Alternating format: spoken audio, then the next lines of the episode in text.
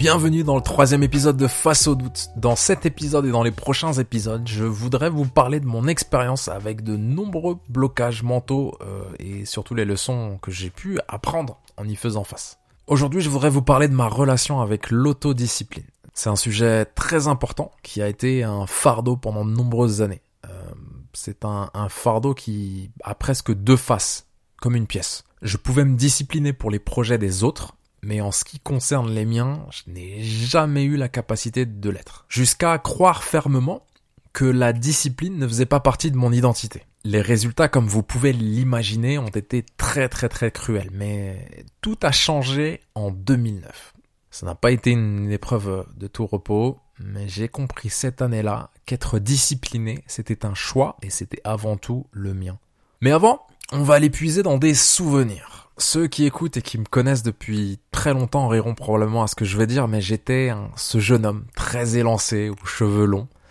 Et d'ailleurs, beaucoup de choses ont changé, hein, comme vous le savez peut-être. Mais j'étais à l'université, et pour ceux qui connaissent, j'étais en LOA, langue étrangère appliquée. J'étudiais l'anglais, l'espagnol et un mix de matières comme l'économie, le droit, la logistique. Un peu de tout pour résumer, et puis ça, ça montre bien à quel point j'étais perdu à ce moment-là, comme certainement des centaines de jeunes qui vont entrer dans la vie active, la vie d'adulte. Quand j'ai atteint la troisième année, l'année de licence, juste avant le master, euh, je voulais m'améliorer dans l'une des langues que j'étudiais.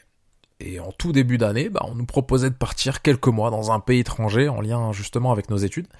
Et du coup, j'ai dû faire un choix entre l'anglais et l'espagnol. J'avais d'énormes difficultés en anglais et je me débrouillais plutôt bien en espagnol, alors j'ai décidé de choisir le chemin le plus simple en misant sur mes points forts. Le premier semestre suit son cours et puis quelques mois plus tard, la sentence tombe lorsque je reçois une lettre avec euh, les résultats de mes examens du premier semestre. J'ai lamentablement échoué. Et c'était la première fois de toutes mes études, de toute ma scolarité, que je me prenais un mur.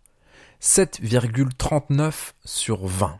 Cela signifiait que je devais redoubler toute l'année avant même de commencer le deuxième semestre. Bon, là, à ce moment de mon histoire, vous pouvez vous dire, bon, quand même, oui, Sam, t'avais encore le deuxième semestre pour te rattraper, tout va bien. Oui, mais le pourcentage de chances que je réussisse cette année-là avec un bon deuxième semestre était presque nul. Pourquoi? Permettez-moi de revenir un petit peu plus loin dans mon histoire. Tout au long des années et de mon parcours scolaire, j'ai développé des techniques pour ne pas trop travailler. J'ai compris comment le système scolaire fonctionnait et j'ai joué avec on avait un programme à suivre et on devait aller en classe. Alors je suis allé en classe et j'ai pris autant de notes que possible. Mais 90% du temps, je lisais les notes juste avant l'examen. Ayant été doté d'une bonne mémoire visuelle, je pouvais recracher sur le papier toutes les choses dont je me souvenais le jour de l'examen.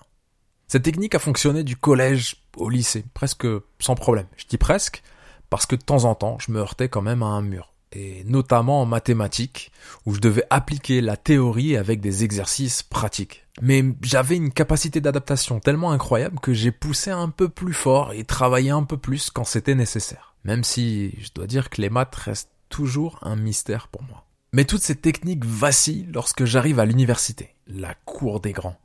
Le peu de discipline que j'avais s'est totalement évaporé quand on nous a dit vous avez 20 heures de cours par semaine, vous pouvez vous présenter ou pas, et c'est à vous de décider. L'examen final déterminera si vous pouvez réussir votre année et passer à l'année suivante. Pendant les premières semaines de la première année, je connaissais pas grand monde finalement dans la classe, et j'ai intégré le fait que je devais me concentrer peut-être un petit peu plus sur mes études. Étant à la fac, c'était normal. J'avais toutes ces idées préconçues finalement sur l'université, en me disant que c'était une étape importante et que je devais du coup faire un peu plus d'efforts qu'à mon habitude pour ne pas échouer et pour ne pas être démasqué. Et puis au fil des classes, au fil des cours, j'ai rencontré des personnes qui sont actuellement toujours mes meilleurs amis. Jamais aucun de nous s'est dit ouais, allons en classe, allons travailler, travaillons dur, jamais. Et au lieu de ça, finalement, on a passé notre temps à rire, à regarder des vidéos sur YouTube. Euh, on allait en classe quand même de temps en temps, mais on n'était pas vraiment concentré. Et à l'approche des examens, on étudiait un petit peu, mais encore une fois, on passait plus de temps à faire des pauses qu'à être assis à la BU. Mais on avait quand même réussi à valider nos examens en obtenant des notes moyennes. Et pareil, euh, la deuxième année. Et puis, la troisième année arrive. J'ai senti le niveau monter d'un cran. J'ai senti que les enseignants attendaient beaucoup plus de nous. Le problème, c'est que j'étais conscient, finalement, de cette augmentation de niveau, mais je ne connaissais rien d'autre que mes techniques développées au fil des ans. Et en réponse à ça, je sélectionnais mes cours. Je me refusais d'aller à certains parce que l'enseignant en demandait trop ou était trop strict. En fait, je trouvais des excuses, euh, tout simplement. Euh, et des fois, je me disais même que je m'ennuyais et que j'avais pas envie d'être là. En loupant pas mal de cours, il fallait quand même que j'ai les notes pour les examens. Alors du coup, je demandais à des amis de me donner leurs notes pour en faire des photocopies, mais à la fin du premier semestre de cette troisième année, j'ai lamentablement échoué. Comme je vous le disais tout à l'heure, 7,39 sur 20. Je savais pourtant que mon système n'était pas parfait toutes ces années, mais je me suis réconforté du fait que mes systèmes n'étaient pas mauvais puisque j'ai toujours réussi les années précédentes. Mais cette année-là, je me suis pris une grosse claque. Je n'ai jamais redoublé de toute ma vie. J'ai été sous le radar pendant tant d'années. J'étais choqué et surtout face à l'une de mes plus grandes vulnérabilités. L'échec. Je savais au fond que c'était fini. Je savais que je pouvais mettre une croix sur cette année. Et surtout, je savais que je n'avais pas le temps d'apprendre de nouvelles façons d'apprendre. Quelques semaines avant les résultats des examens, mon voyage Erasmus se dessinait doucement. Direction l'Espagne et la ville de Castellón de la Plana, près de Valence. Vous vous souvenez? Le choix facile, l'espagnol. Je me souviens que quelques jours avant mon départ, je me suis promis de profiter de l'Espagne. Je me suis promis de revenir bien bronzé et de reprendre des forces avant de préparer le, le redoublement, tout simplement. Et j'ai bronzé. J'ai voyagé dans toute l'Espagne, je suis allé à quelques cours, mais c'était juste finalement pour montrer ma tête plus qu'autre chose. D'ailleurs, je me souviens, c'était euh, au début du mois de mai que j'ai réalisé que je n'étais pas allé une seule fois en classe dans un cours de civilisation anglaise. Et je devais le faire pour pas perdre euh, bah, les différentes bourses que je recevais. C'était ma seule et unique préoccupation. Obtenir ma bourse chaque mois pour profiter de cette nouvelle vie à l'espagnol. Mais à un moment donné, j'ai eu une conversation avec une étudiante Erasmus qui avait été dans cette université espagnole toute l'année. Elle m'a dit quelque chose qui allait tout changer. Elle me dit Wissam, tu sais que les professeurs sont plus sympas avec les étudiants Erasmus? Ils donnent deux ou trois points supplémentaires aux copies d'examen des étudiants étrangers? Je l'ai regardé et je lui ai dit Mais comment tu sais ça? Elle m'a répondu Bah tout le monde le sait, mes professeurs me l'ont dit aussi en classe. Alors, bien sûr, j'ai certainement raté ce trésor d'informations en n'allant pas en cours. Mais une ampoule, à ce moment-là, s'est allumée dans ma tête. Je me suis promis de valider mon second semestre et valider mon année. Vous me voyez venir? Ouais. J'ai dû apprendre une compétence indispensable pour réussir ce semestre. L'autodiscipline.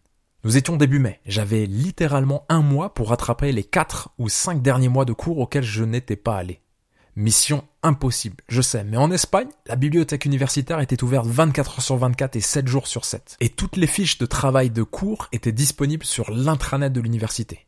Tout ce dont j'avais besoin était de planifier mon mois le plus efficacement possible. J'ai divisé le mois en semaines et les semaines en jours, heure par heure. Je consacrais une heure sur un sujet et dès que je passais l'heure, je devais passer à un autre sujet.